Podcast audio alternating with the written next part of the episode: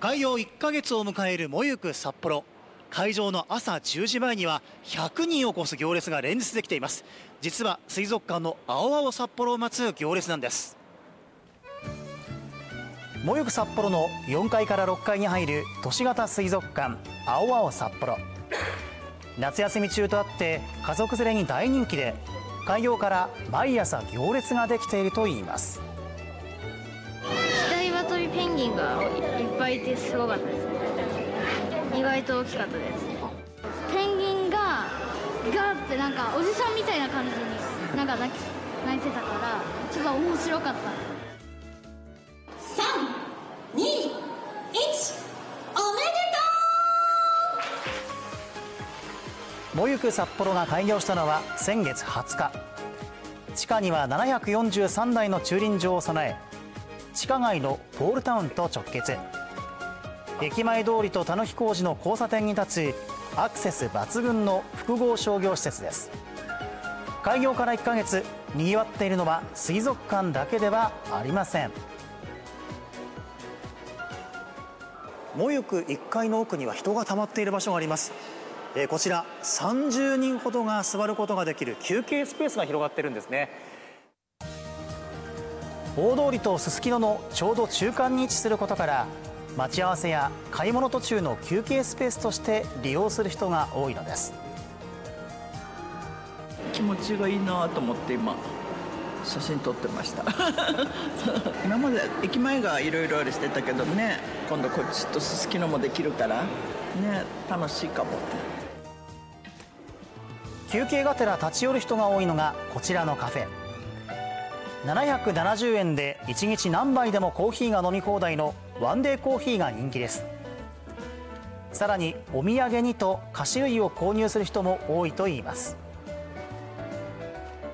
当店人気のパウンドケーキだったり焼き菓子を本当に1個2個っていう方もたくさんいらっしゃいますし手土産にちょっとした手土産にギフトのボックス数個入っているボックスだったりをご利用される方もたくさんいらっしゃいます。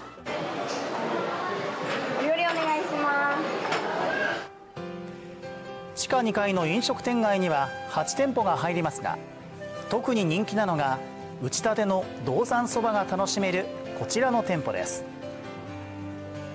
だしの匂いがすごくしてとてもなんか店に入りたいなっていう交通がこうねあのいいとなおさら入りやすいです。およそ90席と座席数が多く家族連れからお酒を楽しむ人まで客層は様々だといいます。おかげさまで毎日満席となっております。場所はもう地下街から直結で入ってこられるので、あのすごい来やすいっていうところはあると思います。もゆく札幌の開業によって今後街はどう変わっていくのでしょうか。街歩き研究家はたぬき工事の地位というのがこれから高まってきてたぬき工事というこうエリアエリア名として確立していくんじゃないかなというふうに個人的には思っています。人の流れがもゆく札幌を介して、こう、回遊するような、えー、流れが活発になっていくんじゃないかなと思います。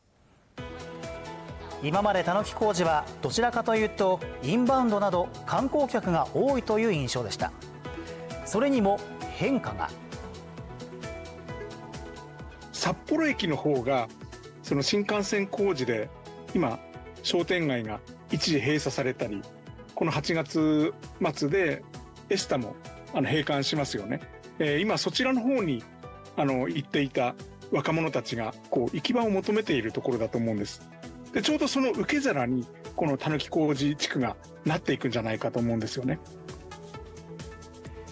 今年150周年を迎えたたぬき工事商店街もゆく札幌の役割は大きくなっていきそうです。